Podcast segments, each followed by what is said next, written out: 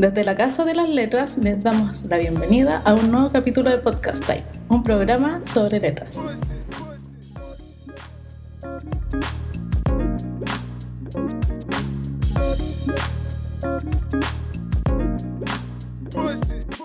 ¿Con quién estamos ahora? Con Ale Navarro, Sí. nuestro, nuestro gran amigo Ale Navarro. Conocido como Ale Navarro. Sí. Sí, en mi caso tengo otro nombre. ¿Tú prefieres algún nombre particular? ¿Que te llamen de alguna forma? Me gustaría. Brad. Brad, Brad. Navarro. ¿O algún otro apellido alternativo? Artístico. Pete. Sería, sería bacán que me dijeran Brad Pitt. Ah, Brad Pitt, no Pete ¿Por qué, Brad. ¿Por qué lo diste vuelta? Sí, ¿por qué lo diste de vuelta? Porque eh, los dijo separados y yo los ordeno como quiero. Pero Ah, me preguntaste el nombre y después apellido. Ah, bueno, sí. Ya, bueno, con Ale Navarro estamos Con acá. Ale Navarro. Sí. Muchas gracias por estar acá en nuestro capítulo de Podcast Gracias Oye, a ¿puedo- puedo ustedes hacer por una- invitarme. Eso va a sonar muy fuerte. Pues, eh, ¿puedo hacer una breve, súper breve eh, introducción de quién es Ale Navarro? No. Ya. Sí, Ok, po, obvio. Perfecto. Obvio. Y Ale Navarro eh, lo conocimos en el mundo de las letras Ujú. por su facilidad y buen trazo caligráfico. Eso es lo que yo vi y que me llamó la atención Navarro. Su facilidad para buenos trazos en las letras. Yo me acuerdo que cuando te descubrí, ah, te Ah. descubrí, yo estaba en Barcelona. Estaba abajo de una, Una piedra. una piedra. Yo estaba en Barcelona y como que encontré tu Instagram, no sé cómo. Y, Yo te seguía, eh, yo creo. No, no lo sé. Ya, pero Sí. yo llegué a tu Instagram y no lo había visto nunca. Y como que hace rato que no subías como cosas. Y dije, oh, y este chileno, oh, el buen seco, así. Y de ahí como que empecé a, a comentarle a muchas de tus cosas, así como, oh, qué bueno, oh, bacán, ah. Y como que estabas un poco calladito y de repente como que volviste. Sí. Me puse- y me puse weón. ¿Se pueden decir garabatos? Sí, Eso no lo lo preguntaste. Ah. Todo lo que queráis Por porque esto supuesto. es privado. Y no pasa por Anatel. No hay, no nos van a... No hay censura. Sí. Pero el Sin auspiciador, censura. ¿Ah? el auspiciador No, Becker, no hay auspiciadores. cervezas Becker. Eh, tenemos librerías que nos auspician gratis. Que nos auspician gratis. Nos auspician gratis. Oye, ya, pues, entrémonos. Sí, sí, sí. Ya. Ya, Ale. ¿Tú eh, de dónde eres? Soy de la comuna dormitorio de Puente Alto. Ya. ¿Y vives ahí? ¿Pero Sí. naciste ahí? Nací eh, ahí, o sea, en un hospital. po. No, no se entiende. Pero Pero- naciste y creciste en Puente Alto. Sí, pero no tengo malas costumbres que se pueden pegar en, ¿Y cuáles son las en malas comunas como costumbres? Puente Alto. Eh, robar, Sí. golpear a la gente. Oh, pucha. Pero eres un niño de buenas costumbres. Eres un Eh. niño, ¿no es cierto? Porque eres muy pequeño. Sí, no, Pequeño. no, ya estoy grande. Ah, ¿qué edad tienes? ¿Eres mayor de edad? 24, soy Ah. mayor de edad. 24 años. ¿Y de experiencia? ¿O De 24 años de experiencia tienes? 24 años de experiencia igual. Ah, perfecto. Oye, bueno, en realidad no, pues son como. Desde que tengo conciencia, yo creo como unos. A los 4 años ¿Pero de experiencia en qué te defines? Si que tienes experiencia en algo. en la vida. En la vida. En vivir. Eres experto en, en vida. Como antes de los cuatro años no sabías vivir. No porque no tenía conciencia de mí, pues. Ah, ya. No he escuchado esa teoría que, que dicen que los bebés, cuando recién nacen y ven una mano, reconocen la mano, pero no reconocen que es su mano. Mm, no hay conciencia. hasta que es ellos se ven. Mm. Hasta cuando ellos se ven en un espejo y dicen, ah, esta es mi mano. Mish. Muy Soy de bien. biología igual. Entonces, 20 años de experiencia. Ah, ya. Pero en la, cal- en la caligrafía o tipografía o en la letra, ¿cuánto llevas? Porque a ti te interesa la letra, ¿no es cierto? Sí. Eh, de... Tengo ¿Pero cuál letra te interesa? Desde septiembre desde del 2015, creo.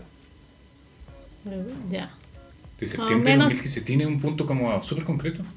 ¿Qué ocurrió en esa fecha? Eh, fui o intenté ir a un taller de... Quiero funarlo. Ah. De, del, el ¿Te gusta Leo, la funa? del Leo Calderón. ¡Oh! En la UTEM. ¡Oh! Pero no me enseñó nada. ¡Oh! Y quiero hacerlo al aire porque o sea, siempre se lo saco en cara. ¿Y Ya. por qué? Fui y había demasiada gente en el taller. Mm. Era una locura, entonces, ¿qué me iba a Ah, pescar ya, a mí? ya, ya, y yo soy callado, pues yo no ando, oye, Andan enséñame. preguntando cosas. Mm. ¿Qué andar preguntando? Pero no tiene que ver con la capacidad pedagógica del Leo. No, igual, pues. Si él, si él aceptó todo eso que en Cristo. partiras. Sí, yo voy a las piernas, soy como el Calule Meléndez. yo. Ya, muy bien. O pasa la pelota o pasa el. el y eso jugador. fue en un encuentro en la UTEM. Que, que hacen, ¿no es cierto? Un encuentro en torno a la tipografía de la UTEM que se hace. Me acuerdo que ahí fui, pero no aprendí mucho. ¿Ya? Pero claro, fue porque era mucha gente. ya. Era mucha gente, era una locura. Claro, no es porque el Leo sea buen, no sea mal. Ay, no es porque el Leo sea, Sea mal mal profe. Eso. No, no, sí. Ya desisto de la funa. Ya. ok. Volvamos a la armonía. Y, y no, pues era mucha gente y yo soy malo para preguntar. Ah, ya. Te quedaste ahí. ¿Te como- consideras tímido entonces? Eh, sí. Tímido, pero con buen humor. Eh, claro. Con un humor especial, en realidad. No, Por no. lo que le conozco, un humor especial. Porque a veces uno no sabe que estás haciendo humor, pues, y estás haciendo humor. Ah, sí, pues. Sí, Así es la comedia. exacto. ¿Eres comediante? No, Ah, ya. me hubiese gustado, sí. ¿Sí? ¿Tu- Mm. ¿Tu proyección es ser comediante? Me hubiese gustado enterarme antes que me gustaba la comedia. Mm. No sé si se entiende. Ya. Sí. Antes de entrar a estudiar diseño. Claro. ¿Porque te gusta más diseño que la comedia? No, me gustaba en la ¿O ambos te comedia. dan risa? El diseño me da mucha risa. El diseño en Chile es muy chistoso. Porque es muy malo. ¿no? Pero, Qué eh, buena frase. Pero no- me hubiese gustado enterarme antes que, no sé, que existían la gente que le escribía los chistes a los humoristas. Sí, pues. Mm, los guionistas. Yo no me enteré de eso. Mm. Me subí tarde al bus. Pero eres súper joven. Sí, pero es que ya me atrapó esto de las letras. Ah. Cagaste así. ¿Qué, qué, qué es lo que te atrapó realmente? Eh, la tipografía. Más que la letra hecha a mano. Así, directamente a mano. Sí. Así como es que la dibujada, historia es así. Ah, ya. Yo entré ¿La- la a, diseño, la historia, Ah, la voy a contar la sí. historia. Ya, Ya, muy bien. nos Voy a contar la historia. Ah. Ya, entré a diseño a un instituto profesional, no le voy a hacer placement. Nada, todos Sí, pueden saber que sí, sí. el del DUOC. Ya. Ajá. Y ya entré a la carrera, eh, porque todos decían que era bueno para dibujar, pero en realidad no soy bueno para dibujar, pero ya Tú no te consideras bueno. entré ahí. Y me aburrí mucho. Como que los primeros, el primer semestre fue muy frustrante, Ya. demasiado. Y de hecho tuve una clase con un ramo con Daniel Peralta que era diagramación. Mm. Y que odiaba a Peralta. Ahí eh, lo odiaba, sí, lo Ya. ¿Quién es puteaba. Daniel Peralta? Es un tipógrafo chileno. Ya.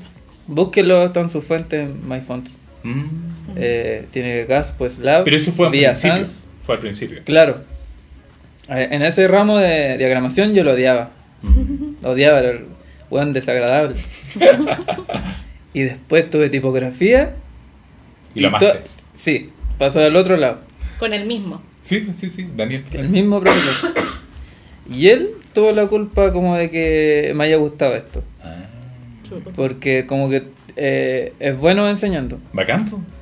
Porque es exigente, entonces eh, como tiene esa exigencia, a mí me hacía ver otras cosas que quizás si hubiese sido más, más liviano en la enseñanza no, no le hubiese prestado atención. Ujú. Y ahí ¿Cómo que se valora más eso? Sí, a mí me gusta que sean pesados. Mm. Mm. O sea, para la gente es como pesado, pero en realidad está haciendo bien su pega, ¿no? O sea, Sí. pesado con fundamento. Claro. No pesado porque sí. Sí. Está siendo exigente. Claro. Claro. Y ahí, en tipografía entendí, este bueno no era pesado en diagramación, pues quería que yo diagramara bien. Ah. Maduraste. O sea, como que Sí. com- comprendiste un argumento que en un presente te cayó mal, pero lo entendiste en un futuro. Claro. Pero lo, lo comprendiste.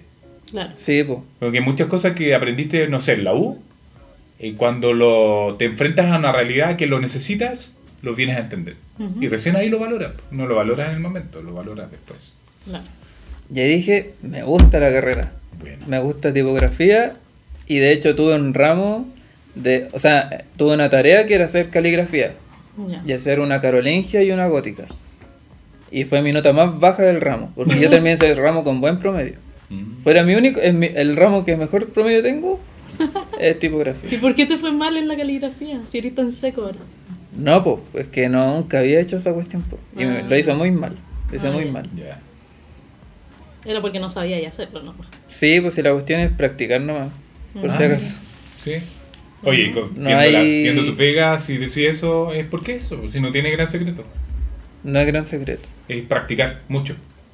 Sí, Cualquier persona que sea mala, si practica mucho, termina siendo buena. pero hay que Sí. practicar. ¿Estás de Que acuerdo? yo sea cualquier estúpido puede hacer caligrafía. No Si es yo- Ya. No sé. Eres. ya, pues.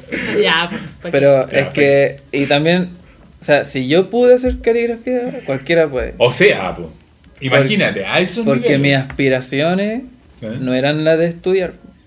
O sea, mi mamá no esperaba como que yo, o sea, ella me decía como debería estudiar. Claro. Pero en la realidad, en la praxis, era como alguien en Puente Alto termina de estudiar. O sea, si es que termina de estudiar, Sí. ¿Enseñanza media? Claro. Sí, sí. Y la básica nomás. Claro. No, sí, la media. Está más exigente en Puente Alto. Era como, no sé, pues si yo hacía el curso ese, el OS10, como Pa' para ser guardia. era como todo un logro. Es una Es que realidad. ustedes viven en otra realidad. Viven en el centro, Sí. tienen privilegios. Ah, sí. Sí, yo estoy de acuerdo con esa visión social. Y yo crecí ahí sin eso, esa visión como- o esa lógica de entender que uno termina de estudiar y después sigue estudiando. Claro. Porque no había la referencia tampoco. Mi hermano no, mi hermano mayor no estudió. ¿Eres como el único en la familia que fue un poco más allá? Como lo profesional. Como de los hijos de mi mamá. En la formación, ¿no? En la Eh, formación sí. O sea, mi hermano ahora igual estudia, mi hermano mayor, Pero después que tú. después. Claro, po. Pero por eso te digo, antes que tú no existía un antecedente. No, fui el primero. Bien, po. Soy como... El orgullo de la familia. ¿Cómo se llama el, el Neil Armstrong? Sí. Soy el Neil Armstrong de la familia. La luna, ahí, la luna profesional. Que a ti te gusta la tipografía y te gusta la caligrafía. ¿O te Sí. gustaba la caligrafía? No, a mí siempre me gustó tipografía. Ya. Y em- Empezaste con tipografía. Sí, y comencé a hacer caligrafía Sí. para entender la tipografía. Ah, qué buena. Como que esa era mi lógica. Ya. Y aparte que me había ido ¿Y cómo súper mal en la terminaste siendo tarea. tan bueno en caligrafía? Porque cuando empecé a practicar me gustó. Ah, Lo encontré entretenido, no me metí al computador. ¿Y crees que es importante saber hacer caligrafía para saber hacer tipografía? Eh, a mí me sirvió mucho. O sea, como que te da herramientas porque entendí la lógica de cómo funcionan todas las partes de una letra. po. Pero hay tipógrafos que no saben hacer caligrafía, pero saben de caligrafía. Claro, y son buenos tipógrafos igual. Claro. Sí, Pero es porque eh, lograron el mismo objetivo sin hacer el mismo recorrido, yo creo. claro. Porque conocían. Porque igual puede ser teórico en caligrafía. Sí, sí. Y entender la letra desde eso, no desde la praxis. Sí, pues, pero por ejemplo, yo veo la pega de Ale Navarro y como que van más allá de la tipografía. pues. Mm. Pero es que, es que, por ejemplo, yo mi proceso po- para bocetear, ¿Mm? yo hago caligrafía. Y no Primero. sé, si hago algo contraste invertido, lo caligrafío, como que no lo rayo solamente. Mm. En esa parte como que me gusta caligrafiar porque es más entretenido. Ya. Oye, mira qué interesante, porque en tipografía, por lo que yo he conocido y todo, hay diferentes formas de dibujar la letra. Sí, Una desde el trazo caligráfico, Sí. y que uno lo va dibujando. Otro puede hacer el contorno Sí. de la letra y Sí, sí. pintarla. Y otro también es ir haciendo como el achurado, sí, solo el achurado. Claro. ¿cachai? En este caso creo que te, te, te sirvió mucho hacer caligrafía, porque desde ahí vas sacando como la letra. la ¿Te resuelve hartas cosas? Eh, sí, la proporción Mm. sobre todo. Como que entiendo al tiro, ya, esto no puede ser tan ancho o tan angosto. Como que desde ahí eh, me sirve mucho. Y para la mayúscula igual. Oye, ¿y sigues muy al pie de la letra como lo que te, como el boceto caligráfico? No, ¿No? Como que le modificas después cosas. sí. Lo ocupas como una guía. Porque para mí son dos planos distintos. Ya, Lo análogo que eh, nunca va a quedar igual en digital. ya. Pero Entonces- tú alteras más aún esa diferencia. Sí, pues hay cosas que normalizo y que quizás no la, no la hago como tan exp- expresiva y hay otras cosas que sí las hago más expresivas en, en digital. Mm. ¿Y crees que tiene que ver un poco de hacer una fuente como para título o para texto eso? Como de poder exagerar la letra. Eh, es que hay cosas, yo al principio creía, decía, no, sí se puede hacer una fuente de texto y hacerle de, to- y de- de todo y va a funcionar, y no. Oye, ¿cómo sabéis tanto de ese tema? Eh, es que yo, yo no, no sé. mira, en este momento, yo a mí se me olvida todo lo que yo sé de las personas. Entonces Ya. estoy preguntando más que nada para la gente que no te cacha, que no te conoce. Eh, porque leí... ¿Me leíste? ¿Qué más? Y ¿Tú de- estudiaste? Sí, po, salí de cuarto medio, hice el OS10, ya. sí, sí, ok. fuerzas especiales. No, pues y- pero es que tú estudiaste algo relacionado con la letra. Sí, po, estudié diseño Sí. y... Ah, pero es que no terminé esa historia. Me Ah. metí a tipo... Tuve el ramo de tipografía Sí. y dije ya no, voy, no me voy a salir de la carrera para entrar a, a estudiar un diplomado. Ah. El diploma de la católica. ¿De qué? En tipo, ¿De di- astrofísica? diseño en tipografía, tipografía y astrofísica. Ah, mira. ok. Ok. Ya, pues que eso explica el por qué sabes tanto eh, de temas de la letra, de tipografía, de lenguaje, de la, de la jerga tipográfica. Sí, pues, allá también había un workshop de, para hacer casting de nanas ¿Sí? en la católica. ¿Lo tomaste? Es que eran lo contador. ¿Y lo tomaste? Sí. Ya. ¿Y Por cómo? ejemplo, a- allá a la gente con más plata le interesa como que no hablen el mismo idioma. Mm, Porque así se las pueden... Ya, pero no hablemos de eso. ya, es otra historia paralela. Como ¿Es como el lado B? fue un poco surreal. Sí, sí, sí. Pero Oye, hay, hay que entender que el, el humor de... Ya, espera. Reales. Estudiaste el diploma en de tipografía. Ya. Pero quiero volver a algo que dijiste delante que me interesó. Que Ya. tú dijiste que para exagerar la letra, te diste cuenta que las tipografías de texto no siempre servía, no siempre era como necesario. Y- Sí, porque hay cosas que en- después impresas no se, no se ven. po. Mm. Entonces, a lo como mejor... detalles que tú quieres exagerar y que después cuando son un cuerpo pequeño, en verdad no, no aportan o No que no aportan, no sirven para nada. sirven? Ah, ya. No se ven, pues son muy chiquititos. Claro, pero Mm. es importante eso, como eh, cuál es tu concepto de la tipografía de texto, por ejemplo, que son las que vemos como en los diarios, en las revistas. Es que hay detalles, por ejemplo, trabajar tanto la terminación como que a lo mejor para apreciarla en grande es como, oh, qué bonita. Claro. Pero en pequeño ya no, no, No se ve eso. sentido, claro. Hay veces que la forma de la serifa no... como Es que- irrelevante. Es irrelevante. Claro. Como que tenga serifa nomás. Claro. Que tenga una mancha ahí. Sí, Eso es lo, import- lo que importa. y eh, me, pasó eso. Por eso me frustré tanto cuando terminé el diplomado. Ah. ¿Por qué? Porque hice una fuente que era para texto, pero que tiene muchos detalles que no se aprecian ahí.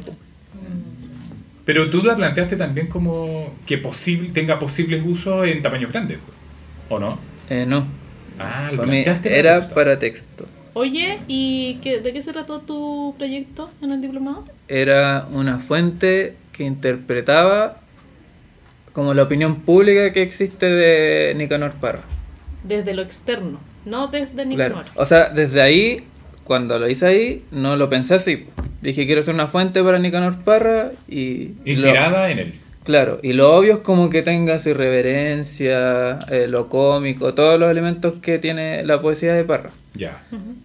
Pero que al final no era lo obvio, po, porque es difícil interpretar a Parra en formas, Ya. porque al final es, es algo muy personal. Según tú, eh, ¿cómo definirías a Parra en un breve discurso? Nicanor. Parra. Sí. Ah, qué difícil. No, pero Es así que en yo creo breve. ¿Qué, qué era él? Que a Parra no, no, lo, no lo podía definir. En pocos, Por- en pocas palabras. Claro, porque es muy incoherente. Ah, ya. Y ya, pues eso es una descripción, pues, ¿Es un hombre absurdo? No, no, para nada. Yo creo que es alguien demasiado lúcido. Mm. Y por eso no lo entiendo. Ya, yo creo Y- que eso lo describe, pues. Y, y eso ¿Que aprendí. es un hombre lúcido? Sí, lúcido. Pero tiene un, un humor muy especial, pues. Como que en esa lucidez hace humor. Y yo creo que, lo usa a propósito. Sí, él es muy bueno. Yo muy lo amo. Ah. Es muy consciente. Hoy, y justo, eh, yo cuando, cuando vi la noticia de que falleció Nicanor Parra, como que pensé en tu proyecto, así como... Sí, como que lo Wow. maté. Yo sentí eso. Pero fue acuático, así como que estaba haciendo una fuente de Nicanor Parra y justo muere.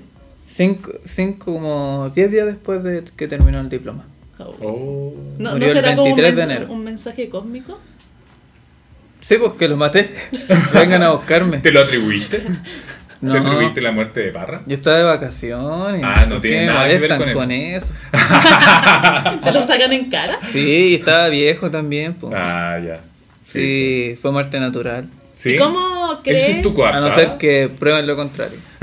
¿Y cómo crees que en relación como a lo formal o conceptual pudiste llevar a Nicanor a una tipografía? Ya, en ese, cuando. Es que hay dos momentos. El presente, cuando yo estaba haciendo eso, y que uno también se vende algo como un cuento y lo hace propio, como si esto es parra. Pero ya hoy día eso no es parra. Entonces yo creo que por eso mi proyecto eh, fracasó. O sea, para mí, después Claro, en lo personal. en lo personal, eh, fracasó porque terminé haciendo lo obvio. Eh, me preocupé de la opinión, de la opinión pública y no de lo que yo de verdad quería hacer para Parra. Quiero hacer una fuente literalmente para Parra, para él. ¿Y cómo podría haber llegado a hacer eso? Eh, pensando bien, pues, pero yo no soy tan inteligente. Entonces es difícil Qué hacer, autoflagelante. es difícil hacer una fuente para Parra siendo eh, poco lúcido como lo era él. Ah, como que quería hay algo más que interpretara más la poesía de Parra. La antipoesía de Parra. No, es que en realidad yo nunca quise interpretar a Parra. O sea, me di cuenta ahora, hace poco. ¿Y qué querías interpretar? No quería interpretar nada, quería hacer una fuente para Parra. Como ¿Cuál? una ofrenda. Como pensarlo así. Como que llevas una mirra al niño Dios, él llevaba una fuente Claro. a Parra. Y sientes que no lo lograste. No, pues no hice eso. Quise, Pero si podías regalarle cualquier fuente. pues. pequé de pretencioso Ah. y quise ser una fuente como si yo fuese Parra. Ya, perfecto. Entonces Al final digo- terminaste interpretando igual, pues, haciendo una interpretación nomás. Sí, pues, pero algo que yo hoy día no le doy un valor como... Oye, que eres súper autocrítico, por lo que... eh, Mm. Pero eso te hace mejorar, pues. En ese sentido yo lo veo como positivo, como una herramienta positiva. o espero eso igual. Sí, pues. Y no es que yo lo veo desde fuera. O sea, no, es- no, no es tu opinión, pero es la mía. Es que con Parra conocí muchas cosas que me gustaron eh, de él. Como eso, el tema de la inconsecuencia, que mucha gente hoy día ve la consecuencia como un valor. ¿Mm? Por ejemplo, Moreira. Ay, él es muy consecuente. Siempre ha estado de acuerdo con la dictadura. Pero eso no lo hace ser buena persona, po. Ah, ya. La consecuencia, claro. Es como la No. inteligencia. Por No. ejemplo, la inteligencia no siempre denota bondad, po. porque puedes usar la inteligencia para hacer maldad. Oye, Claro. pero lle- volviendo a esta cosa formal. Ya. ¿Cuáles Es que son la las inconsecuencia es buena. Sean inconsecuentes y siempre lo van a Por hacer. favor. Aunque no quieran, lo van a hacer. No, Ya, volviendo a lo formal. Volviendo a lo formal. ¿Dónde crees que están como los rasgos de tu tipografía eh, un poco reflejaban la irreverencia? Así como tú dijiste ya, quiero que sea como cuadrada, quiero que sea así. Como, ¿Cuáles fueron un poco los rasgos que tú dijiste esta tipografía tiene que seguir estos parámetros? Y si es que llegaste a esos parámetros conceptuales a algo. Ah, eh, tiene, no tiene un contraste como definido. No, es ni, no tiene el contraste como clásico romano, ni, ni tampoco es invertido. Ya. Como que si miráis la voz, tiene el contraste arriba, abajo y a los lados.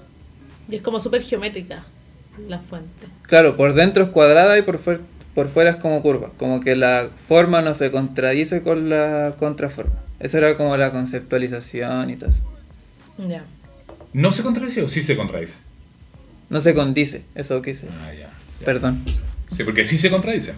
Sí, pues se contradicen la forma. La contraforma con la forma. Ya, perfecto. Pero Eh, hoy en día, si es que viéramos la fuente, eh, ¿te gusta? ¿Te, que quedaste conforme? Más allá de lo conceptual, más allá de Eh, Nicanor Parra, sí. como proyecto tipográfico. ¿Aprendiste? Sí, aprendí caleta. Ah, ya. Aprendí Muchísimo. mucho. Mucho, mucho, mucho. mucho. Ah. Mucho, mucho, mucho. Ya, bacán. Sí, pues en ese sentido sí siento que aprendí todo, pero le fallé a Parra. Y lo maté. Ah. ¿Le has ido a dejar flores a su tumba? Pero es que mi plan era llevar la tipografía, o sea, un espécimen, ¿Vale? a su casa. Ah, Pero yo me fui de vacaciones. Entiendo. Me fui de vacaciones. Para mí, mi sueño era que él dijera que era una mierda o que estaba bien. Claro. Como que Pero con los dos me conformaba. Una respuesta de él, Sí, eh, una expresión, un- Claro. una reacción. me tiraba un escupo, no sé. Pero que tuviera una reacción genuina, Sí. viniera de él. Ya te ¿Y pasó algo en ti Ah, que no lo lograste? Sí, me frustré. Oye, porque estaba como en- en- estaba entusiasmado. Dije, voy a hablar de vacaciones y voy a ir a su casa. con eh, Me habían contado como que le gustaba mucho la pichanga. Entonces dije, ya voy a comprar pichanga y voy a ir afuera de su casa. Y le va a pasar esto. Y, y si quiero opinar, ¿qué opiné? Me da lo mismo el viejo también. Pero dije, yo quería ir. Y va y este weón se muere. Claro, po. Barça. Me la hizo. Te la hizo. Te la hizo. ¿Qué está diciendo ahora? Desde arriba. Se está riendo de ti. Mire. Pero Sí. no, Hasta eso. no a todos nos habla. Te, está- te habló, te dijo algo. Bueno, mira, no sé al cómo final, tomarlo. igual te doy una respuesta. Igual te doy un comentario. No estoy ni ahí contigo. Me muero igual. Sí, yo creo que era que estaba mala el- el- la tipografía. Por eso la empecé a hacer de nuevo. Ah, ah, la estaba haciendo de nuevo. Sí, pero eh, con Eso, ¿en, qué, tranquilidad. en qué estás ahora? Eh, re- en relación a tipografía. Esperando alguna funa que llegue por mí. Todos los hombres debemos ser funados. No, pero yo quería decir que es bonito el nexo que tiene con Parra. Ah, sí. A mí me gusta mucho Parra. Y creo que se agradece mucho cuando la, los proyectos eh, tipográficos, de diseño, lo que sea, buscan el rescate de lo nuestro. Ah, ya, pues rescatando ahora el, ya que quería cerrar con eso, ese tema de Parra. Y ya, pues retomo la pregunta de Lana. Ah, Eh, ¿Quién que ¿en está qué? ahora? Claro. Como proyecto, o Eh, haciendo cosas. estoy acá No, podcast. pero, no, sí entiendo, pero Acá, que acabe frío. en términos de letras, po. Ah, es, ah, es que acabo de terminar, o entre comillas, terminar una tipografía. sí, que se publicó hace poco. Sí. ¿Esa? Sí, Joan. ¿Cómo se llama esa? Joan, Joan. ¿Dónde la encuentran eso? en MyFonts. MyPhone. Misfuentes.com.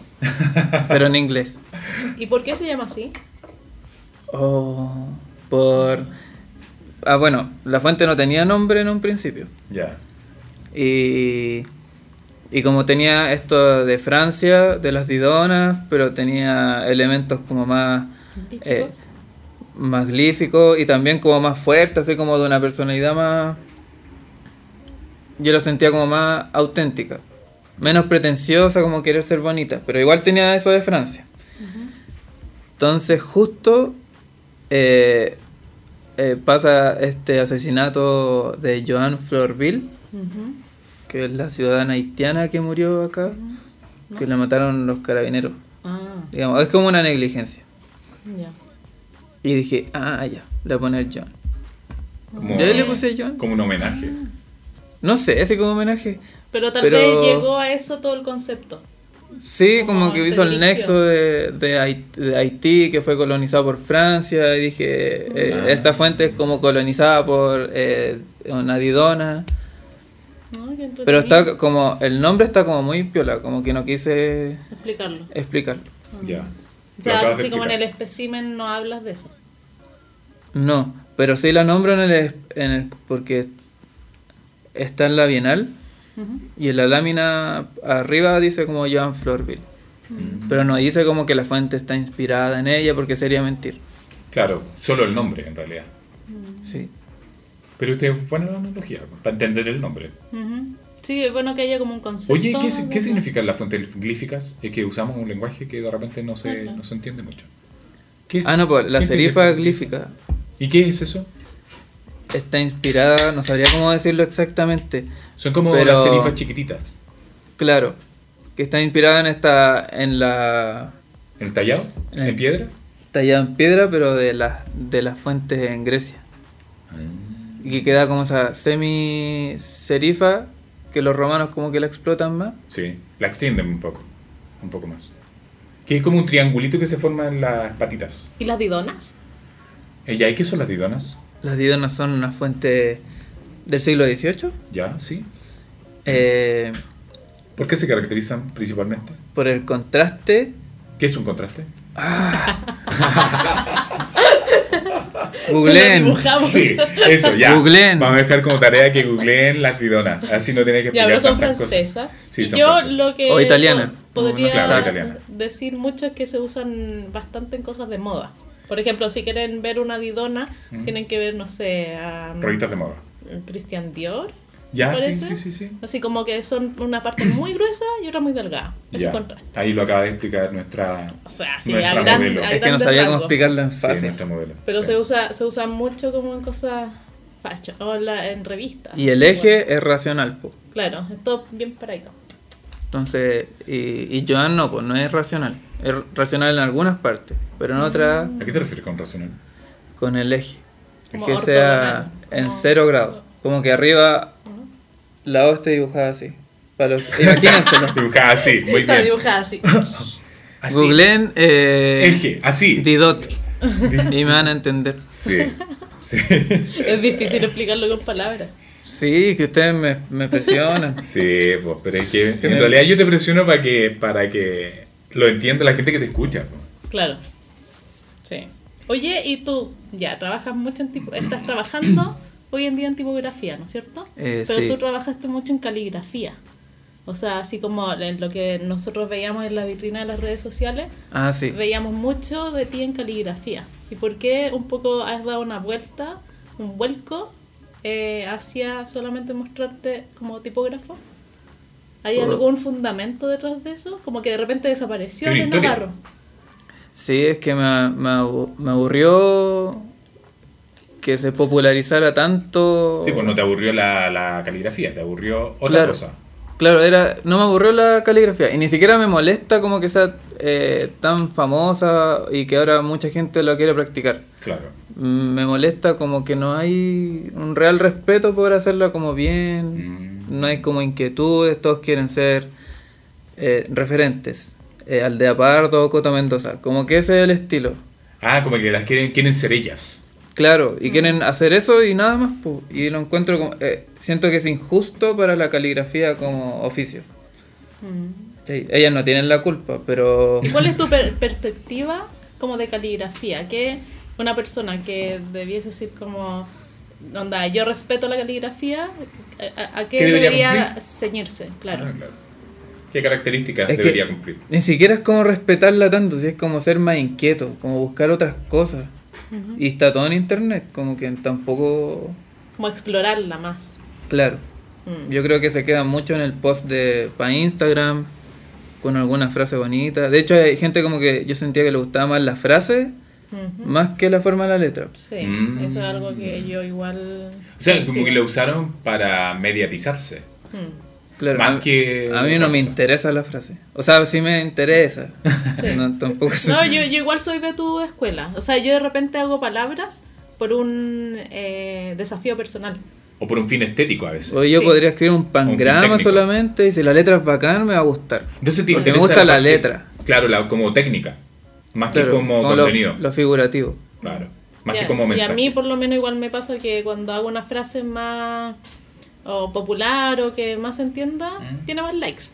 Pero una, una palabra que tiene, no sé, muchas S y T y una Z entre medio, eh, tiene una técnica que para mí me costó más, eh, no hay mucha respuesta. Pero- la gente no ve, en no ve a veces tanto en sí el proyecto tipográfico, el como lo difícil que fue.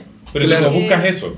No, no busco eso. Claro. Eh, pero que la gente pruebe, que escriba, haga un post esta semana que diga eh, The Quick Brown Fox jumps over the lazy dog.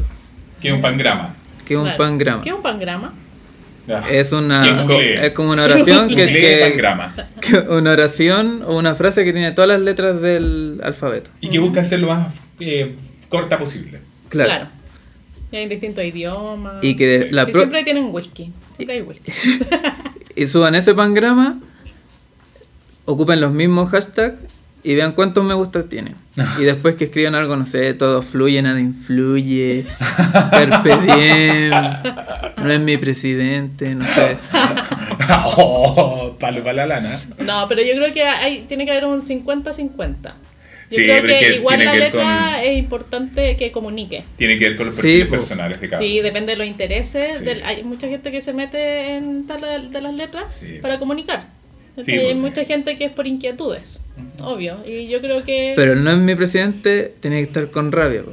Sí, pues, claro. Estaba con Sí, rabia. hay que conceptualizar. Pero yo vi otros no es mi presidente que no sé si había... Fancy. Claro. Se, reivindi- se reivindicó ahí. Con unicornio. Contigo. Bien, gracias. Con unicornios. pero no sé, yo creo que falta... Oye, eres súper crítico. Qué bueno eso. Me gusta que tenga una visión crítica. Sí, pero la gente pensó, ah, este bueno es de los pesados. Pero yo conmigo soy el doble de... Sí, pues eres súper autocrítico, po. O trato de serlo. Autoflagelante. No, sí. Te, que te castiga mucho. te, Bueno, Me te- corto. Sí, te, te tratas como... No, muy mal, te tratas muy... Tienes que tratarte mejor. Yo creo que me Pero trato te, bien. ¿te has alejado de ¿Te la caligrafía realmente o es que ya no muestras caligrafía? No, ya no muestro. Ah, ya, pero sigues practicando Porque la gente no... Yo creo que no le interesa si yo hago... ¿Qué te importa a la gente? Eh, no, pues tampoco. Entonces yo creo que... ¿Y por qué muestras tipografía entonces?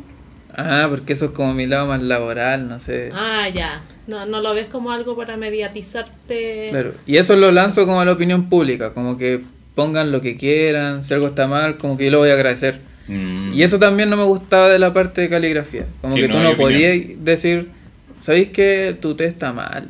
Mm, Ya. sí. Por si lo toman mal. Es que eh, es una sociedad hipersensible. Sí, tienes razón en eso. Sí. No hay- millennial, po. Sí, Estamos po. en esa La época. gente- Oye, pero hay gente que no es millennial y igual... Es sensible Sí. a la crítica. Por ejemplo, pasa eso de que los Facebook ahora borráis a toda la gente que opina distinto a ti. Mm. Y es como para sentir que tú después solo vayas a leer opiniones parecidas a las tuyas y tú sentís, ah, estoy, estoy bien. Pero, Como pero hay Sí. que tenerla eh, como, en- eh, como lo esto, ah, los arquitectos que hablan de que la luz eh, necesita de la sombra para evidenciarse. Como Claro. vemos la luz porque hay sombra. Claro. Entonces es necesario el contraste, pues, entonces no podías eliminar a la gente de tu Facebook solo porque opina distinto. Y dentro de la parte positiva, ¿has visto cosas positivas a través de las redes sociales? Como que un gran referente vea tu trabajo o como que haya sinergia entre gente. Por ejemplo, nosotros nos conocemos igual por redes sociales. Ah, sí, yo conocí a, a mucha gente que hoy día son grandes amigos míos, Ya. Sí, eso es bacán. gracias a eso.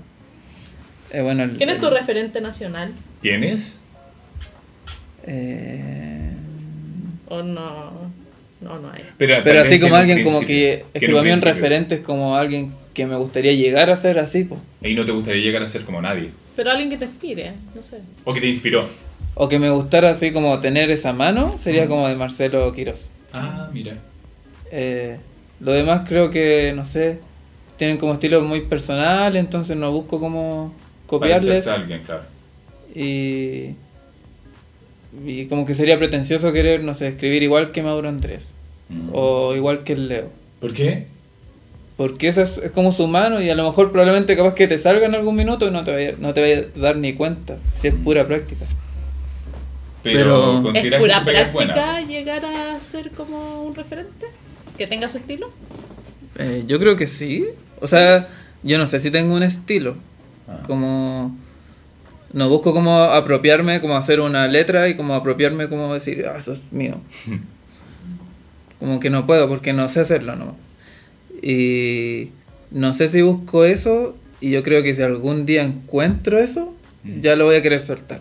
Porque Ah. ya llegué como... Qué bueno. A mí me ha pasado eso igual, porque tengo re- referentes y que el- a veces he logrado parecerme mucho, pero no, Y lo No typo. eso. pero no busco eso. Claro, no busco hacer lo mío.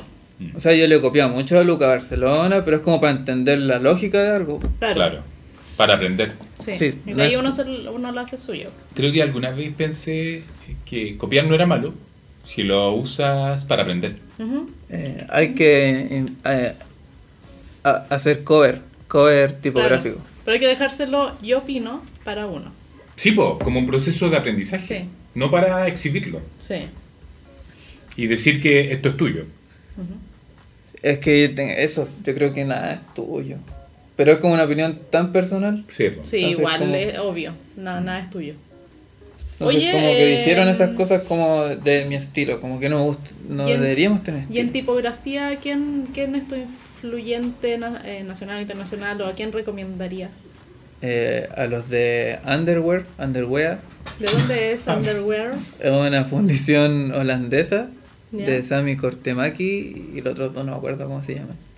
Pero los pueden googlear. Pero ¿por qué se caracterizan ellos principalmente? ¿Por qué los recomendarías? por, porque sus fuentes son muy lindas y como que están siempre innovando en el mundo tipográfico. Y eso es importante. Sí. Tener como referentes como para saber que...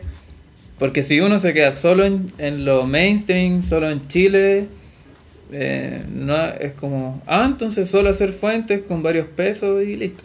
Claro. Porque eso es como lo que hay en Chile hoy. po. Pero como que los europeos ya están haciendo otras cosas demasiado locas. ¿Y por qué crees que pasa eso? Por la escuela igual, pues. ¿Qué Ellos tienen acceso a entrar, no sé, a un máster en tipografía. La KBK. Temas de accesibilidad. Sí, ya Pero acá hoy no, día- po, hoy acá en no hay día- máster, solo hay dos diplomas Sí. y son seis meses que no son suficientes. po. Ah, ya. Pero está bien que tener esa sed, en todo caso, según yo, según mi visión. Que querer más, Ujú. querer mirar más lejos. Sí. Tan y lejos más como- que hay internet y podéis llegar a tanto en Tan día. lejos como Holanda. Sí, pues ya los podéis ver. Sí, Ya eso es bacán. sí. Como que harta ayuda. Entonces ya no, como que en eh, Chile ya no es como un... O sea, comercialmente, como que... eh, como que hay varias tipografías siempre en el Hot New Fonts, chilenas, Sí. pero no sé si aca- académicamente o intelectualmente Chile es como un referente en tipografía. A no ser por ¿Pero para ti? Pancho, para mí. A no ser que sea como por Pancho Saavedra que hace fuentes como que busca... Pancho Saavedra, güey. Pancho Saavedra. Pancho Calve. Oh, esto lo pueden poner los El- el tipografías que hablan. tipografías que hablan. Oye, eh, ahí podríamos hablar un poco de, de- de tu visión de la letra en Chile igual, po. Oh, qué buena. Y referentes chilenos. ¿Cuáles son tus referentes chilenos? Pancho Galvez. Ah, ah, mira tú. El que tiene un programa en la tele. Sí, tipografías que, hablan. hablan. La... Él es como mi referente. Él es el que ha, el, el que ha ¿Por tirado la piedra más lejos. ¿Por qué es tu referente? Porque el que ha tirado, o creo yo, que ha tirado la piedra más lejos. ¿A qué te refieres con eso? Eh, o el tejo, no sé cómo... Ya. Pero el que ha ido más lejos. Sí, pues es cosa de abrir una fuente de él y ver como no solo la cantidad de glifos, sino como la cantidad de problemas que se van a resolver, no sé, haciendo una F más corta. Es que podríamos hablar mucho rato. Oye, ¿co- ¿lo consideras entonces inteligente su diseño? Sí, es por sobre todas las cosas inteligente. Perfecto. Es una de las cosas que a mí en lo personal me gustan mucho de la tipografía. Mm. Que te exige Que, que inteligencia. las soluciones sean inteligentes. Sí, me gusta eso. Que no sean antojadizas. Me gusta que te exija inteligencia. Mm. Yo creo que hay veces que algunas ¿Y a ti te gusta tipografías pueden parecer bien resueltas, pero de manera antojadiza porque viene un referente. Ah, claro, sí, sí. Yo creo que Pancho se da vueltas en, en- como en su mundo para poder solucionar su, Y, o, o sea, no sé, po, poniéndolo como con, Alejand con Alejandro Lo Celso, Sí. que él estudió formalmente como hizo la maestría en reading, el atelier creo que hizo sí, igual. Sí, sí. Entonces es alguien como que está súper preparado porque estudió y fue a hacer máster afuera y Pancho no. Pero ellos están como al mismo nivel Sí. o, o- o no hay como... Cuando ellos hablan no hay una asimetría. Mm. Claro. Y eso es como... Es increíble verlo como... Y como los Chelsea reconoce que él tuvo que hacer unas fuentes como más completas porque Pancho hizo Amster y era demasiado completa y dijo, puta, tuve que yo también subirme al bus. po". Ah. Y él lo reconoce como Porque la vara la públicamente. dejó muy alta, Pancho. Claro. Mira tú, qué interesante eso. Mm. Ahí tenemos tema. Mm. Entonces, eso es bacán. Mm. Y ese sería como mi referente. A nivel nacional. Sí. Y a nivel internacional, aparte de Underworld. Eh, O en temas caligráficos incluso, si ni siquiera tiene que ser ah, John solo Stevens. creo que ya lo han nombrado. Sí, pero no importa si tus referentes pueden ser eh, repetirse. Aparte que toca la guitarra. ¿Sí? Sí, me gusta eso. Clemente Sobe. ¿Te gusta la música? Es como gordito y rosado. Se puede poner eso. Obvio. Sí, no sí, creo bueno, que. No gordito, creo que, rosado, guitarra. No creo que lo escuchen. Buena. Buena referencia. Sí, pues. Porque son buenos datos para tomarlo como referente. Oye, eh, Tu, tu proceso de trabajo. Ah, ya. Yo Sí. ya estudié diseño gráfico. Sí. Y que hay que ser inteligente, se supone, y todo sí, eso. Sí, sí. Ya, yo no tengo nada de eso. Ya, Entonces, perfecto. eh, lo acepto igual. po. Ya, sí. Pero hace algo al respecto para suplir esas carencias. Eh, ¿No? Eh, No haces nada. trato de ser como ahora, como más... Es que hay algo que yo creo que la tipografía en muchas cosas como muy subjetivo decir... Ya uno puede hablar de la tensión de la curva y todo eso, pero hay muchas cosas que de verdad no reflejan el concepto que uno quiere mostrar. po. Claro. Entonces una interpretación personal. Pero ¿es el concepto el más importante en un proyecto tipográfico? Eh, ¿Consideras tú? dependiendo del objetivo del proyecto. Ya. Porque hay algunos que son más comerciales, otros que son más personales. Entonces podríamos ahí poner en la balanza algunas cosas conceptuales. O sea, todas tienen que funcionar. Sí, pero no Eh, necesitas eh, cumplir un bien. concepto para cumplir una función. po. ah, claro. ¿Cachai? Uno puede decir, ya voy a hacer una sans que... Ya, pero yo te preguntaba por tu proceso. Por ejemplo, tú, eh, porque me contabas fuera de, de programa que usabas un programa para controlar eh, tu ritmo de producción. Ah, sí. Que eso me pareció súper interesante y útil para alguien que quiera usar tu proceso. Que yo lo encontré súper útil. Para mí yo no conocía eso, ese método. Yo lo encontré en internet ¿Y qué que es? se llaman pomodoros. Pomodoros, mira. ¿Qué son los pomodoros? Unos tomates. Sí, una salsa de tomate italiana. Mm. Sí, no sé bien la historia, pero es como que los italianos tienen como un, un tomate con el que ocupan Para para saber cocinar. como para cocinar y con Ah. el tiempo y todo eso. Sí, es una alarmita Y que eso tiene es. un temporizador. Sí, y de eso se trata como el... el- el- El concepto del pomodoro. sí, y mi De proceso de trabajo como que lo tiré a eso. Sobre todo cuando algo como eh, 100% profesional. Es una aplicación que se instala en un celular. Sí, Ya, perfecto. igual ustedes pueden contar 25 minutos, pero eso es como... Bueno, yo lo que comentaba es que yo lo tenía en el computador también, no me acuerdo cómo se llamaba, pero igual, tú lo podéis setear. Por ejemplo, cada primero cada una hora te hace descansar, después cada 45 minutos, después no sé qué, y va alternándose así, pues. ¿Y Y, tú- te bloquea el, el computador. ¿Tus intervalos de cuánto eran? eh, 25 minutos ¿De trabajo? de trabajo sin mirar nada más que Glyph. Ya. O si es que estaba boceteando, bocetear, o lo que hiciera en realidad. Claro. Para bañarme también un pomodoro, 25 minutos bañándome. no, para bañarme no. Ok. Pero, y- pero para trabajar sí, Ya. un pomodoro y decía, ya voy a hacer eh, 10 pomodoros. Ya. 25 minutos trabajando. Y. Des- y cada pomodoro son esos 25 minutos. pues. Y hay 5 minutos de descanso y cada 4 pomodoros son 15 minutos de descanso. Mm, Ah, eso era, que los descansos van alargándose. Ya, perfecto. De repente es como media hora, no sé. Hay como un break corto y un break largo. Mm. Ya, perfecto. Y termináis esos 10 eh, pomodoros y como estuviste tan enfocado trabajando, eh, avanzaste, no sé, yo hacía, trabajaba a veces 5 horas y avanzaba lo que lo que antes hacía en un día completo.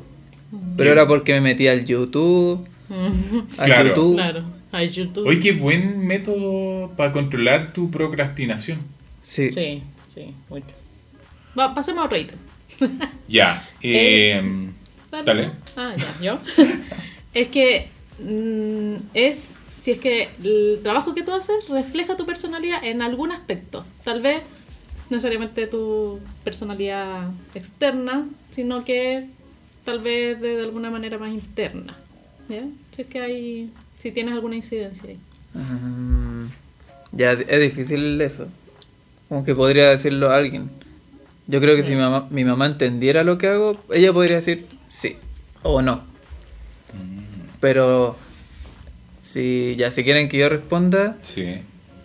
yo creo que sí, porque yo creo que en la interna soy súper pretencioso, pero no, nunca lo digo. Ah, ya. No sé, quiero que mi fuente sea la raja, pero no lo voy a verbalizar como abiertamente. Pero lo buscas en las, fo- en las decisiones que tomas. Sí, po. Quiero Ay, que lo esta- ñoño que eres, este po. detalle eh, se note que lo hice yo. Porque yo creo que, Sí, aunque yo dices creo que, que sí. que Sí, sí, sí. tal vez desde una forma así chistosa, que no eres inteligente, yo creo que eres súper inteligente. Si lo veo desde fuera. La forma de solucionar Claro. las letras que tiene Pero reflejan un, para mí que, que puede... O sea, para mí la inteligencia no tiene que ver con algo intelectual necesariamente, sino que la forma de poder solucionar un problema. Ah, y creo que el- tu forma de solucionar problemas es bacán. Es como, oh, ¿cómo logró eso? Y referencia igual, como que yo veo muchas cosas y de ahí yo como digo, ah, podría resolver parecido. Mm. Claro, sí, en las referencias. Yo creo que la. Bueno, Es importante. de- Sí. Como herramienta de Pero proceso. yo claro, pues trato de que mi fuente de verdad sea la raja para el resto y para mí. Mm. Pero no lo, no es como, no lo pongo como una... Nunca lo verbalizo porque como que aquí está mal decir como que querí ser... Inteligente. ¿no? Quería Claro. hacerte notar que eres inteligente. Como que ya decir que querí ser bueno ya es como, oh, el buen soberbio, si venís de Puente Alto, ¿no? Ah, ya, ok. Como que, y trato de luchar con esa soberbia. Contigo mismo. Pero todos somos soberbios. Pero que no es Todo malo lo- cuando... Todo lo que hacen tipografía son Mira, soberbios. cuando yo no lo veo malo, cuando esas energías las vacías en tu trabajo, las vuelcas en tu trabajo. Ah, Usas esa energía para hacer algo. Ujú, Y no solo ma- para tener un discurso, así como pedante y pesado. y- Mm. bueno, yo trato de hacer más que, Que de hablar. pensar. Que se, se trata de Más que que construir, de construir, de igual. Ya, perfecto. O sea, algo que aporte. ¿Cuál, es, tu. ¿Cuál es tu Eh, visión de la letra en Chile? De lo que está pasando en cuanto a tipografía, caligrafía, Aprovechando la todo lo que Hay, sea. hay más producción y eso es bueno, Sí. pero pero que haya más producción no, no, no es no quiere decir que haya más calidad, yo creo. Mm. Yo creo que ahí estamos como un ¿A qué te refieres concretamente? O, o- o lo mismo que pelea con la caligrafía, como más inquietud. Ya, Como más que- búsqueda. a ¿Y que- como no, no te satisface saber que hay interés? Es que no, no sé si lo como veo el interés. Como que hay más interés en hacer en ganar plata, no sé, en hacer fundiciones como 100% comerciales Ya. y no en bus- en ser inquieto como en buscar ot- otras soluciones, otras cosas. A veces solo entretenerse es como ser inquieto. ¿Y no es válido solo entretenerse? No, pues sí es válido. Eso está diciendo. po. Lo que está criticando es la visión comercial. Ah, Como que hacer solo fuentes, como, como que ya tenéis la receta. Y. Pero después ya, si te salió una vez, ¿por qué seguir repitiéndola, repitiéndola, repitiéndola, repitiéndola? Como que. oh. Yo creo que eso es como. Yo me aburriría haciendo eso. Claro. Pero a lo mejor porque tampoco he entrado como a una vida laboral totalmente activa. po. A lo mejor me vendo a eso igual después. Ah, yo te quería preguntar eso. Pero ¿te, te gustaría sí, eh, de- o sea, depender laboralmente de tu pega? Sí, pues. Sí, yo creo que uno puede hacer tipografías comerciales Sí. y tipografías como para entretenerse. Ah, bien. Yo creo que se O sea, puede. que buena una visión balanceada. pues. ¿y cuánto te demoraste en hacer, Joan? Eh, como siete meses.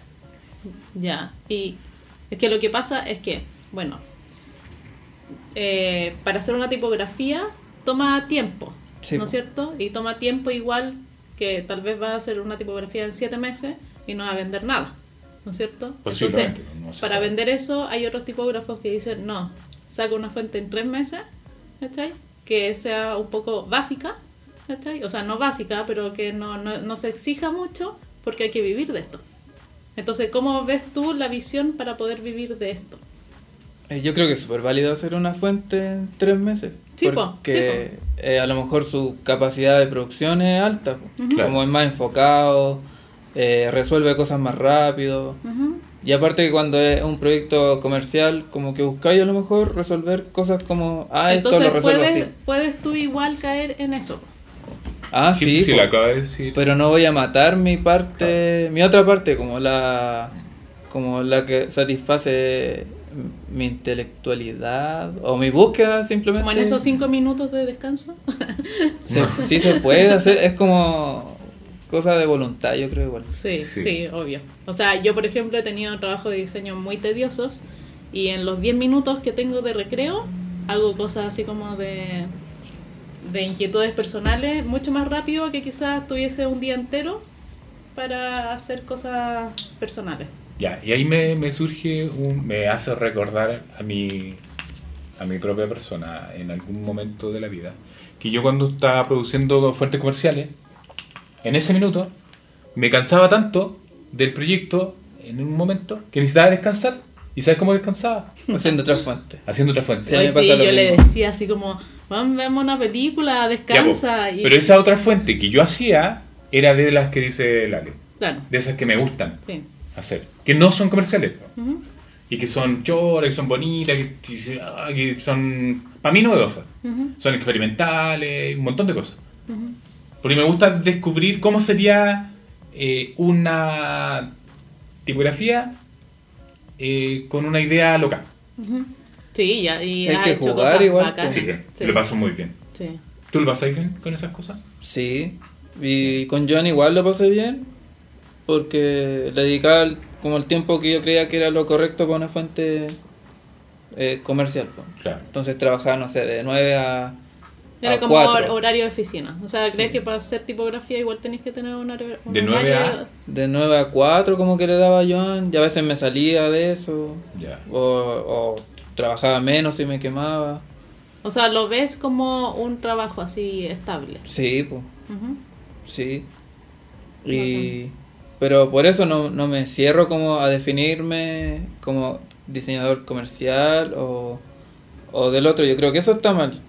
Como definirse porque al final te limitáis. po. Mm. Yo creo que podía hacer perfectamente proyectos muy volados y otros Mm. muy como muy normados como para el comercio. Sí, de hecho, yo- bueno, en, en mi visión personal o en mi experiencia, cuando he hecho cosas un poco más fuera de las reglas, a la gente le gusta más que las cosas un poco más empaquetadas. Y de repente la gente, yo creo que han, han ido como alineándose muchos estilos caligráficos que ya es como ver lo mismo, como que deslizas el Instagram, es como lo mismo, lo mi- y de repente encontré algo, onda, a mí me encanta por ejemplo Claudio Gil de Brasil, y es como, oh, y te quedáis en eso. Sí, él es como, seco. oh, bacán. Sí.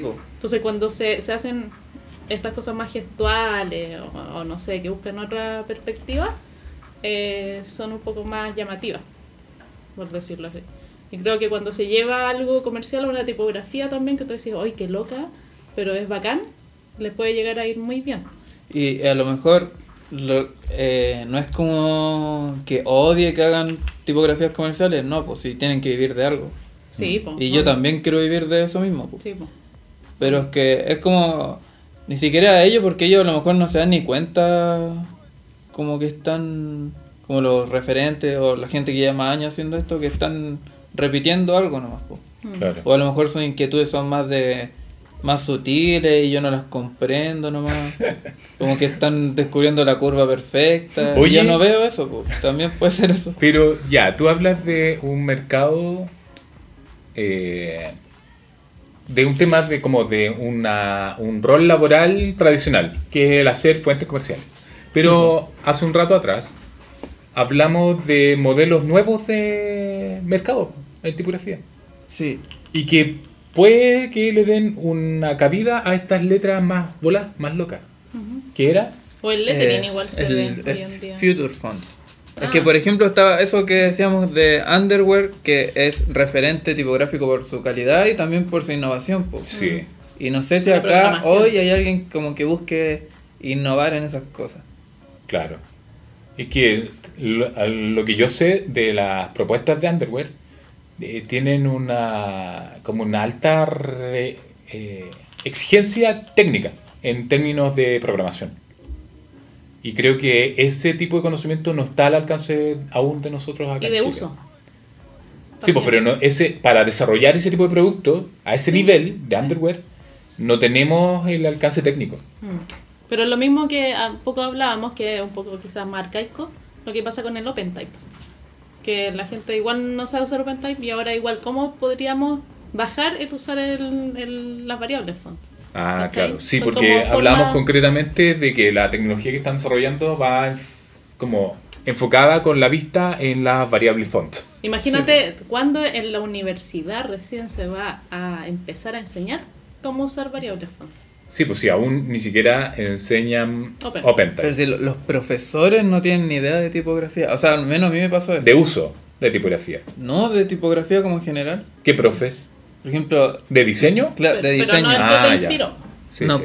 por ejemplo, hay, hay gente que estudió, no sé, por los 80. po. Y en los 80 no había tipografía acá. po. Y leyéndote un libro no es suficiente para ir a la universidad a decir con, con autoridad, decir, no, esto está mal tipográficamente hablando. Sí. Yo creo que no está eso aún en Chile. Creo que todos hemos coincidido en eso, como que el nivel de diseño tipográfico en Chile Mm. es muy deficiente. ¿Pero qué es diseño? ¿Qué, ¿En qué De uso forma dise- tipográfico. Ya. De uso tipográfico. A mí, por ejemplo, a un amigo en un proyecto de- del Duoc, le dijeron que no podía ocupar Myriad ¿Ya? porque era una web font. ¿Cómo? A ese nivel. A ese ni- esa era la discusión. No, ¿Que no porque podía web usar en qué?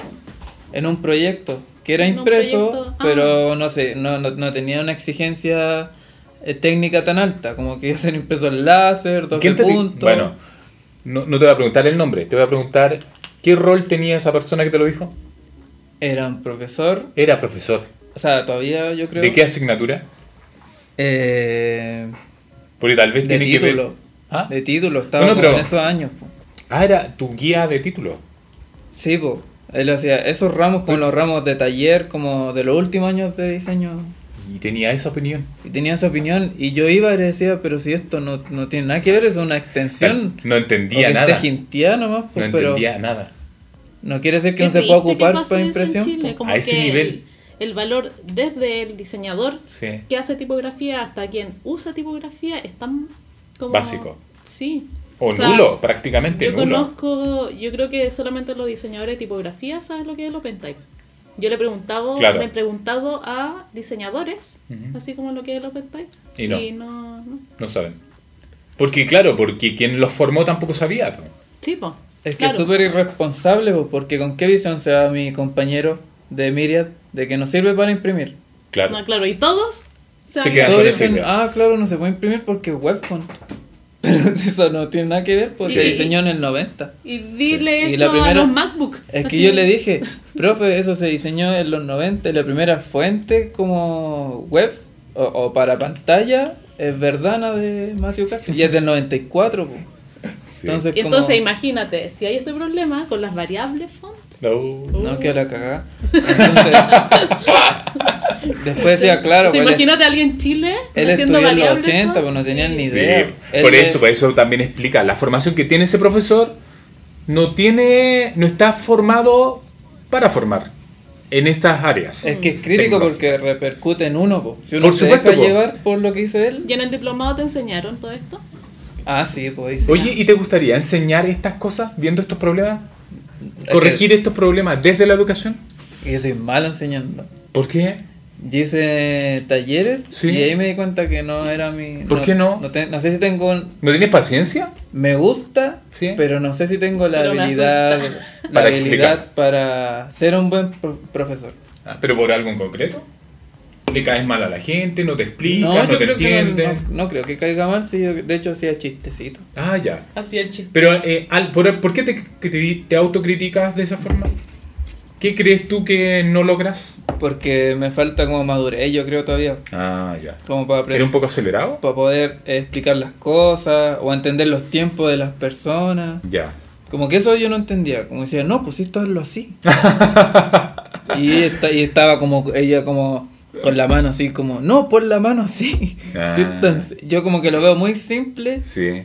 pero ella se complicaba. Pues, y yo no Claro. entendía eso y ahora lo entiendo. Pues digo, claro, tenía que entender que no todos tenemos los mismos tiempos. Claro. Ah, ya, perfecto. Entonces ahí yo creo que por eso sería eh, Pero te que gustaría, hiciera... pero si te gustaría que esos problemas se corrigieran desde alguna forma. Sí, pues sería bueno. ¿Y crees tú que la educación es una respuesta a esas soluciones? Sí, pues, o sea, si hay un profesor que te dice que es que es Sí. que esa respuesta es que es webfont. Ya, pues, pero y ¿quién, él sabe lo que es una webfont. pero ¿quién se podría hacer cargo de esa solución? Los que sé. saben, pues. Sí, pues. ¿Y quiénes saben? Ah, nadie sabe. Pero tú sabes, pues. Pero no sé si mi objetivo hoy es cómo solucionar Ya, eso. pues, pero por Estoy ejemplo, siendo egoísta. ese conocimiento. Ya, pero por ejemplo, a lo que voy yo. a que ese conocimiento lo puede saber también otra persona. Otra persona que sí tiene la voluntad de resolver el problema educativo. Mm. Sería bueno para ti, po, porque, el, por ejemplo, ¿dónde yo veo todo el círculo útil de todo esto? De que los diseñadores sepan usar esto. Porque tú desarrollas productos que esos productos pueden ser muy innovadores, pero necesitan la otra parte que es el usuario. Sí. Y que ese usuario sea avanzado o que sepa usar lo que tú le estás proponiendo. Entonces ahí yo veo la utilidad de enseñarle a alguien. Claro, Mm, como ir a hacer workshop a las universidades de qué es. Exacto. Sí, a los pro- Sí. Y a los profesores. Sí, que- yo creo que a los profesores. Sí, yo creo que a los formadores es primordial que ellos primero sepan ellos, antes que los alumnos, sean ellos. Yo creo que la Porque- educación es demasiado importante. Esas cosas como que leen que Sí. webfont en un lado, no sé dónde lo leyó. Y se quedó con eso es como la posverdad. Sí, pues es un caso aislado, ¿Te, pero gusta, esto... te gusta la posverdad? Los mapuches colombianos, haitianos, que Ya, pues. quemaron la moneda. Ya, no pero sé. eso es un caso puntual, pero debe replicarse en un montón de otros Sí, modelos el mismo caso, Sí, pues, debe pasar mucho. con diferentes ingredientes, pero lo mismo, el mismo problema. Oye, aparte de la educación tipográfica y la tipografía, ¿qué piensas con lo que está pasando con la caligrafía y el lettering en Chile? Eh, Ya que tú pasaste en tu pasado, en lo que has pasado, cuando pasaste a... Ya, ya, ya, ¿se entendió la idea? Sí. Eh, no encuentro que es bacán que se meta más gente. Sí. Porque de repente va a aparecer uno que sea más busquilla y nos va a cagar a todos. Como eso- Ariel. Como el Ariel, Sí. que no, no sé cómo es su apellido. Eh, Terán. Terán. Pero él apareció, piolita, y se los cagó a todos. Sí. Sí, es bacán eso. Entonces- bueno, igual hablábamos de eso, como de la sinergia. De... Y hay mucha gente que está eh, tra- eh, que podría trabajar la letra con otras cosas. Pero mientras más gente haya, mejor. Oye, ¿recomiendas algo para trabajar eh, en temas de caligrafía o tipografía? Libro. ¿Algún autor- libro, herramienta? Eh, ya primero, eh, pasarlo bien. Antes que cualquier cosa, como Sí, pasarlo bien. Ya. Tomarse una cervecita. No, yo no tomo cuando trabajo. ¿No? Pero estamos trabajando ahora. No, pues ya, pero se entiende, está explicando su proceso. Ya, ya, ya. Ya, Yo ¿qué más recomiendas? Desayuno bien. Ya, desayunar bien. Si pueden hacer ejercicio en la mañana, Ya. ¿Te despiertas temprano a trabajar? sí. ¿A qué hora? Como a las 8 horas, que hace mucho A las frío. 8 horas. Como a las 8 horas, porque hace mucho frío. Pero en verano me levantaba como a las 7 y media. Oye, ¿eres madrugador? Nosotros ahora estamos No, me costó mucho acostumbrarme a eso. Ah, te lo hiciste. ¿Y por qué te propusiste levantarte temprano? ¿Te lo tomaste en serio? Porque la gente funciona a esa hora. po. Oye, Luca Barcelona dice, toma en serio tu placer, Mm. lo que te apasiona. Es que eso más encima, po. por ejemplo, yo antes trabajaba en una empresa de, de dise- como diseñador y tenía que levantarme a las seis y media, cosa Sí. que nunca hacía. Sí. Yo creo que el primer mes. Porque. Sí, porque ellos preguntan, ¿y tú cómo, cuáles son tus habilidades? y, uno siempre, y uno siempre miente cuando se define. po. Entonces decía, no, soy proactivo, me gusta levantarme temprano. Era falso. Sí, pero todos dicen eso. po. Ya. Está en el manual de Carreño. No imagínate, preséntate con tu verdad, pues. Sí, pues. No, me gusta levantarme tarde. ¿Sabes que no me gusta levantarme temprano? No me gusta trabajar. No. Claro. No, y soy proactivo, no, si soy proactivo. Y soy proactivo, pero cuando hago cosas que me gustan. Claro. La Pero- letra chica. Sí. Pero ya ahí mentí y el primer mes como que llegaba temprano. Lo típico. ya. Y después ya llegaba tarde, y después ya empecé a engordar. Ah. Después ya estaba haciéndome más viejo, me sentía más viejo. Yo ahora eres más joven. Ya estoy más joven y flaco. y, más, Sí. y flaco. Y mejor alimentado. Más ordenado, eso es el tema. Y claro, ahí me levantaba, pero amargado en la mañana porque iba a hacer algo que no me gustaba Mm. y que yo sabía que no me gustaba y lo seguía haciendo. Pero tenía un objetivo de trabajar ahí igual, pues, que era como juntar plata para estudiar el diplomado. Entonces yo terminé la carrera y me salí de esa pega y entré al diplomado. Qué bueno. Y aquí estoy, muerto de hambre. ¿Y recomendás algún libro o alguna algo para aprender mejor? ¿Para ¿Recomiendas mejorar? algo? Eh, educación tipográfica ¿De quién? de Pancho Galvez. Mira, qué bien. Bien, bien. Que es como una Biblia porque te sirve para consultar muchas cosas. Que es como uno de los pocos materiales en español. Sí, po. De los Tam- pocos, hay También más. está Es los, que hay algunos traducidos que Sí, están ¿qué más? mal. los elementos de la tipografía, creo que, que se llama. Que ¿Del es de- libro tipográfico? De Robert Bridgeford. Ro- sí, ese. Ya. O sea, me lo encuentro muy bueno. Sí. Un poco complejo, sí, para asimilar de la primera lectura. Mm. Sí, ese, bueno, ese lo leí después de educación tipográfica. Pero es como para ir leyéndolo. Sería como el orden, recomendado. Sí. Leer primero educación tipográfica y después los elementos. Y al final no hay que pensar que vaya a consumir un libro y aprender todo de una, pues muchas Claro. cosas que se quedan ahí, pues. Y eso es lo entretenido igual, pues que los podéis releer siempre y siempre va a ser una lectura distinta. Mm. Por ejemplo, Sí. yo Como el leí principito. Sí, yo leí después del diploma educación tipográfica y era otro libro, Mm. porque Sí. ya tenía elementos como para relacionarlo con lo que hablaba Pancho ahí, pues. Sí, amigo, Tenías el lenguaje. cu- Sí. Cuando no sabía mucho de La tipografía. herramienta y que le cuando- gusta decir a los de recursos humanos. Y cuando empecé ya a investigar sobre un tema específico y empecé a, como a ver distintas bibliografías. Y a mí me pasó mucho que empecé a ver el libro de Pancho Galvez y fue como, "Ah, esta bibliografía es bacán, ¿cachai? Al lado de otro libro y es como, ya, como este, esto voy a tomar. Sí, Eso es muy bacán. bueno. También, eh, ¿qué pasa mientras lees? de Gerard Unger. Mm, mira. Está ¿Qué lees cuando lees? ¿Qué no. Ah, sí, sí. ¿Qué ocurre mientras lees? Eso está diciendo Ale. Ah, Sí, ah, lo siento. Dije. Es que así se llama el libro. Y yo hice un informe de ese libro. sí. ¿Ya?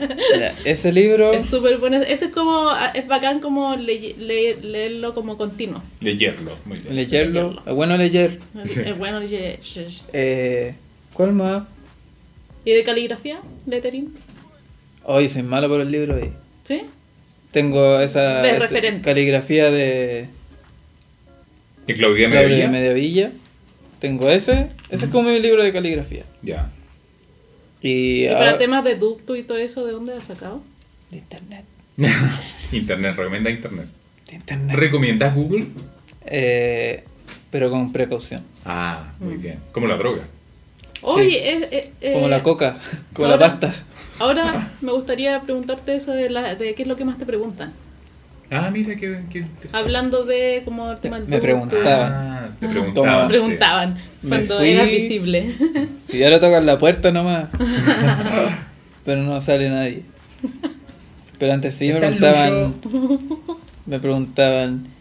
¿Qué lápiz ese? o sea, con- o sea, en la- en la voz que yo le En ponía. herramientas. la voz que le ponía. Yo le- lo leía con esa voz. ¿Qué lápiz ocupas? Nadie sería más pesado, pero siendo honesto, Sí. era eso. Era eso lo que te- más te preguntaban, más sobre materiales. Y qué, y qué pena que me preguntaran sobre eso. ¿Y qué opinas? Que te pregunten ¿De qué te tanto eso. ¿Por qué crees que la gente pregunta eso? Eh, yo no me lo explico ¿Mm? mucho, pero encuentro que es una tontera. Es como que queréis responder la pre estáis respondiendo una pregunta equivocada. Como que no tenéis, no pregunté eso, pregunta otras cosas. ¿Y qué debería preguntar la gente? Sí. ¿Cómo estoy? Ense- enséñale a preguntar a la gente. No, pero eso, partiendo por decir, hola, ¿cómo ¿Pero qué esperarías que te preguntaran? Hoy día ya nada. No, pero en que, esa que no me pregunte, es que, es que es el yo no espero que me pregunten algo. Ah. Porque no me, sen- no me siento como con qué, con qué autoridad. ¿Por qué me preguntáis a mí? Compart- gente tan buena. Sí, po, porque yo creo que por eso mismo, eso acaba de responder el por qué te preguntaban. Porque te consideraban bueno a ti. Pero no, no sé.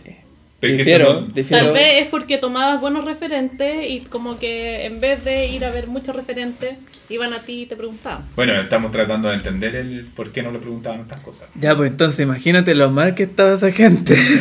que veía que yo era el referente y no era un Joan Quiroz que me bloqueó. Ah. O un Iván Castro. Que te bloqueó Esos son. Bloqueó. No, no me bloqueó. Esos son referentes. pues, Ah. ¿Cachai? ¿Pero Entonces, tú crees que ellos responderían? Eh, yo creo que sí. Yo una vez le, le pregunté. Y algo ni siquiera de letras a Iván Castro. Era cuando había marchas en, en, en Barcelona. Y le mandé como fuerza. como fuerza. ¿Ya? Y respondió y como que siguió la conversación. Como, oh, lo- lo- esto acá está muy complejo aquí en Barcelona. Y yo le seguía hablando. Ah, Entonces, como, no creo que sea tan. Una vez le hablé a otro, a un italiano, Nicolo Viciolo, parece. ¿Ya? también me respondió, le pidió una opinión y me hizo mierda, pero opinó, po, y eso Sí. es lo que yo buscaba también, po. Sí, pues. Qué bueno. Es bacán cuando te opinan. Y saber tomarte una opinión. Eso, y si crítica. piden opiniones, por favor, si no se enojen si dicen que algo está mal, po. Sí, pues, sí, Claro. las opiniones pueden ser lo que sea. Sí, hay que aprender a escuchar las críticas. Sí, po. Yo, bueno, lo, lo, conversamos el otro día, no me acuerdo con quién, que hay que tomarse la crítica, eh, tal vez ya, pues te puede enojar, pero haz el ejercicio de aplicar lo que te estaban criticando. Y después que lo aplicaste, compara los resultados. Y te aseguro que lo que está, lo que corregiste está mejor. De hecho, te están criticando siempre para hacerlo mejor, no para hacerlo peor. Ujú. Entonces, esa es la utilidad de la crítica. Cae mal, pero te ayuda a mejorar. Mm. Voy a parafrasear a Pancho Galvez, Ya. que dijo en el diploma cuando partió. Uno critica el resultado, no a la persona. Claro. Como no te lo tomes personal, no estoy diciendo que tú eres una mala persona porque hacía una mala caligrafía. po. Como tu resultado es este y que es bacán que alguien pueda decirte lo que está mal, pues. Exacto. Porque si estás encerrado en tu casa y... es difícil eh, autocorregirse. claro, es mejor que alguien te diga, oye, ¿sabes que esto no está tan bien? Mm. Sí. Entonces yo creo que la sociedad está muy hipersensible. Ah. No podéis decir nada. Sí, pues la Ah, no, depresión no me refiero a eso. No, yo no pensé. Como, no puedo hacer chistes de nada con lo de los feminazis. Con eso no, con eso estoy muy de acuerdo. ya, sí, bien. Sí. bien, bien. Oye, Pero no se vaya tran- no vayan, porque también No, bueno pueden pa- tirar cualquier chiste acá, en todo caso. Ya. De hablar de lo que sea. Sí. No, pues ahí, ahí yo creo que el idiota es el que dice eso. Eh, Sí. feminazi. Sí, aquí igual es como con tener criterio. Mm. Eh, ¿Alguna cosa? Pero hay que abrirse. Sí, sí, sí. ¿Mm? Ya, para ir cerrando. Ah, ya, pues. ¿Quiere algún- Chao. No, no, po. ¿Algún consejo que le quieras dejar a, a la gente que está empezando en esto? ¿O que quiere empezar a...? Unas esto? palabras. Sí. Ah, ya, Una- que eh, no existe la verdad absoluta en esto. Que yo les puedo decir algo y capaz que no sea eso. pero que sean inquietos nomás, pues. Perfecto. Pero de verdad inquietos, pues. No sean. Ah, y para cerrar también, eh, ¿dónde encuentras tu trabajo? Si alguien quiere ver tu pega. en, estaba en mi casa. ¿En tu que no casa? la subo donde. ¿Tienen que ir a tu casa a ver tu pega?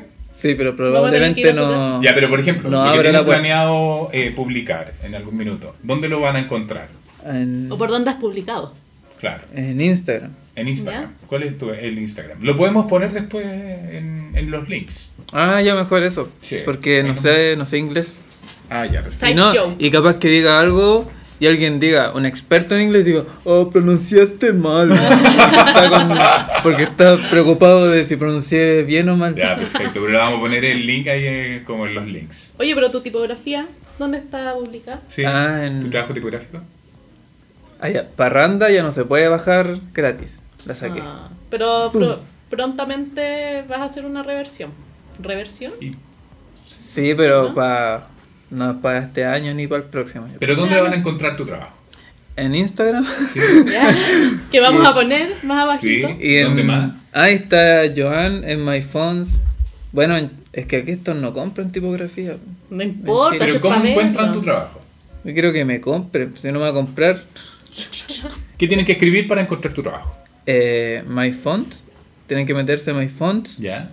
No sé si lo pronuncié bien. Sí, no, no histérico. Histérico.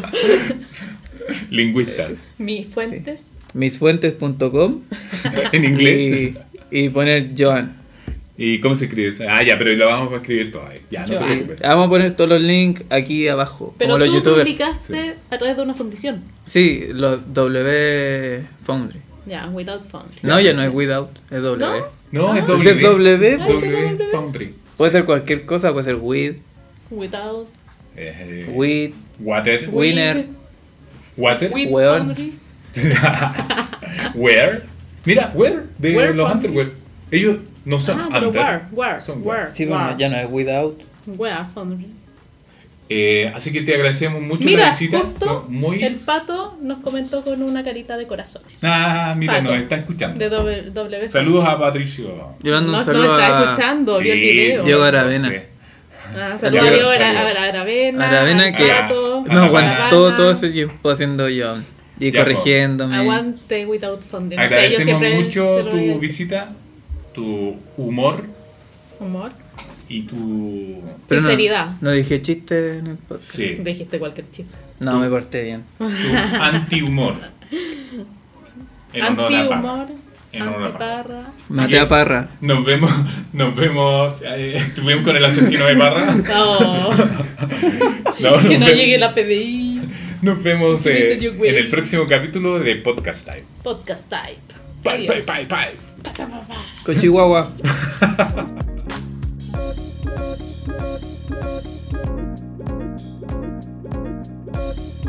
Thank